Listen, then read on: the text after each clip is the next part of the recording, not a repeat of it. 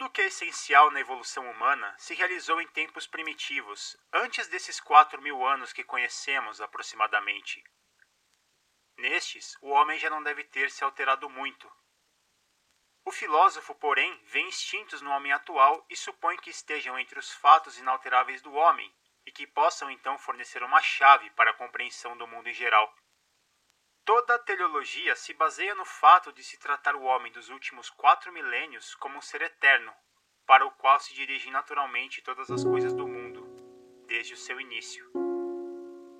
Mas tudo veio a ser. Não existem fatos eternos, assim como não existem verdades absolutas. Friedrich Nietzsche Humano demasiado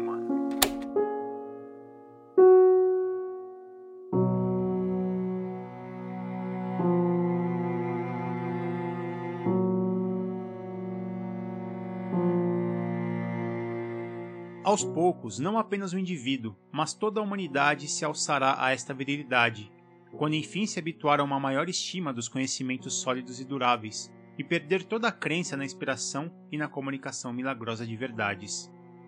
É certo que os adoradores das formas, com sua escala do belo e do sublime, terão boas razões para zombar inicialmente, tão logo a estima das verdades despretensiosas e o espírito científico comecem a predominar mas apenas porque seus olhos não se abriram ainda para a atração da forma mais simples, ou porque os homens educados nesse espírito ainda não se acham plena e intimamente tomados por ele, de modo que continua a imitar irrefletidamente as velhas formas.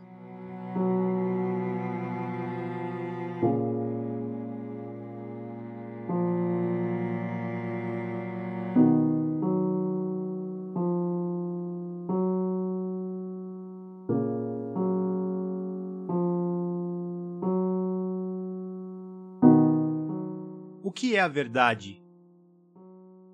Precisamos valorizar nossos instintos e não dar total prioridade para nossa razão? Vivemos em um tempo no qual sentimos que os sentidos estão sendo ignorados por causa de valores construídos pela racionalidade, que ao tentar nos proteger, criamos barreiras para vivermos uma vida que gostaríamos que fosse plena?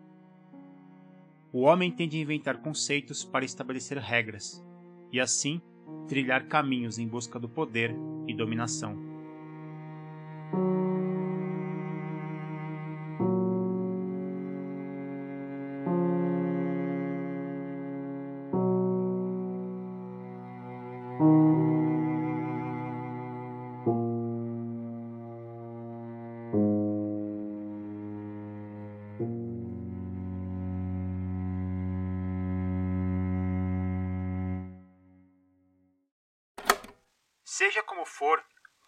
Religião, a arte e a moral, não tocamos a essência do mundo em si.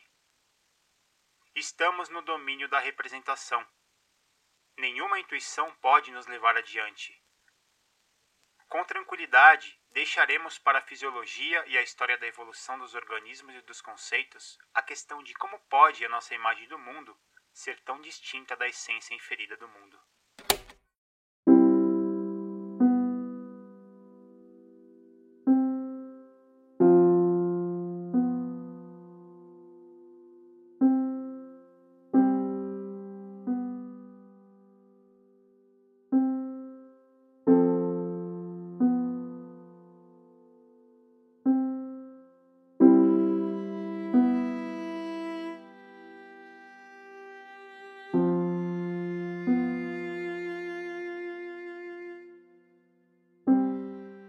Homem, ao observar o mundo caótico, tenta consertar as coisas criando uma suposta realidade racional, dentro de uma fórmula que de fato não existe. Como se pudesse materializar um mundo belo e justo falseado através do medo. O mesmo medo que o homem tem em aceitar o acaso. Se perde em meio a planos idealizados para tentar justificar possíveis fracassos e mazelas que contrariam as nossas expectativas. Para Nietzsche, Apenas homens muito ingênuos podem acreditar que a natureza humana pode ser transformada numa natureza puramente lógica.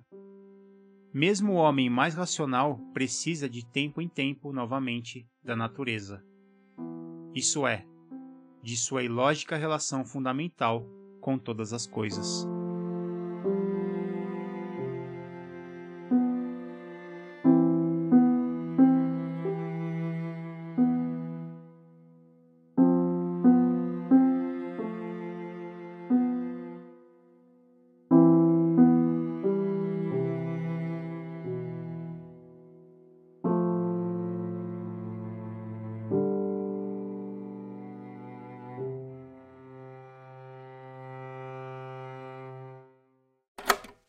Pode-se prometer atos, mas não sentimentos, pois estes são involuntários.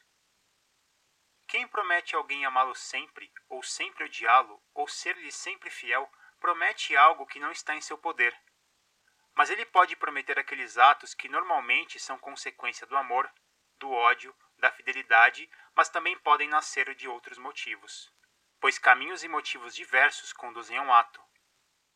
A promessa de sempre amar alguém significa, portanto, enquanto eu te amar, demonstrarei com atos o meu amor.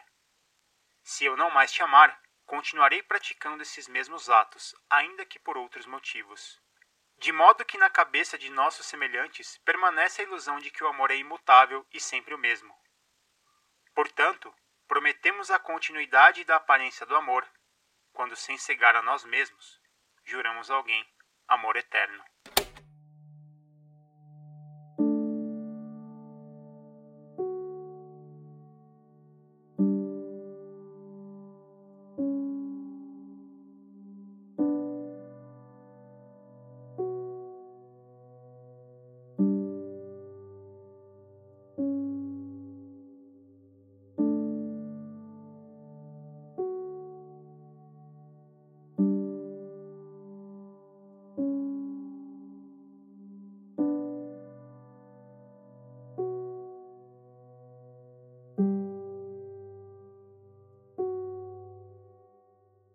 Algo se perdeu na passagem da mitologia para a filosofia.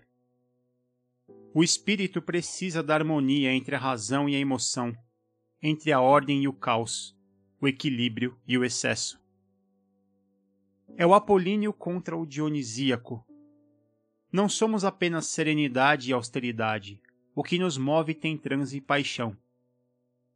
Desse modo, podemos nos questionar: seria a razão pura simplesmente falha fazendo com que o universo fique mais distante de nós? Regras de um jogo que jogamos sem nos dar conta e que através dela o homem não aceita a vida como ela se apresenta e finge não existir o que está fora do nosso controle? Como aprender a caminhar nesse caos e lidar com a vida em sua total multiplicidade? Como um jogo de dados onde o resultado é imprevisível e ainda assim conta com tantas repetições. A questão é: quem reconhece a repetição e a diferença que estabelece essa ordem de reconhecimento? Eis o humano demasiado humano.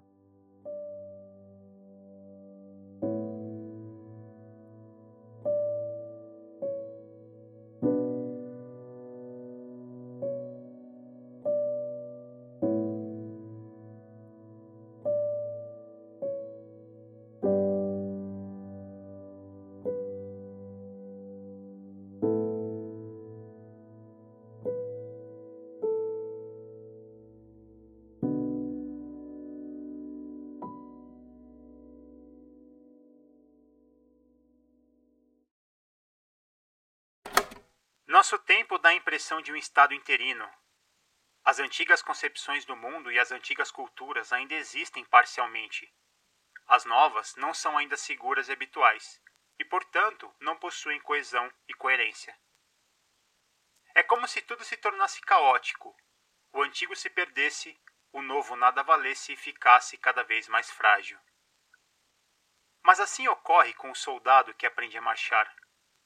Por algum tempo ele é mais inseguro e mais desajeitado do que antes, porque seus músculos são movidos ora pelo velho sistema, ora pelo novo, e nenhum deles pode declarar vitória. Nós vacilamos, mas é preciso não se inquietar por causa disso e não abandonar as novas aquisições. Além disso, não podemos mais voltar ao antigo. Já queimamos o barco. Só nos resta ser corajosos, aconteça o que acontecer apenas andemos. Apenas saímos do lugar. Esse foi um episódio de Refrações, um podcast experimental de Rodolfo Quinafélix. Esse episódio teve a colaboração de Marcos Beccari. Para outros episódios e saber mais, acesse refrações.com.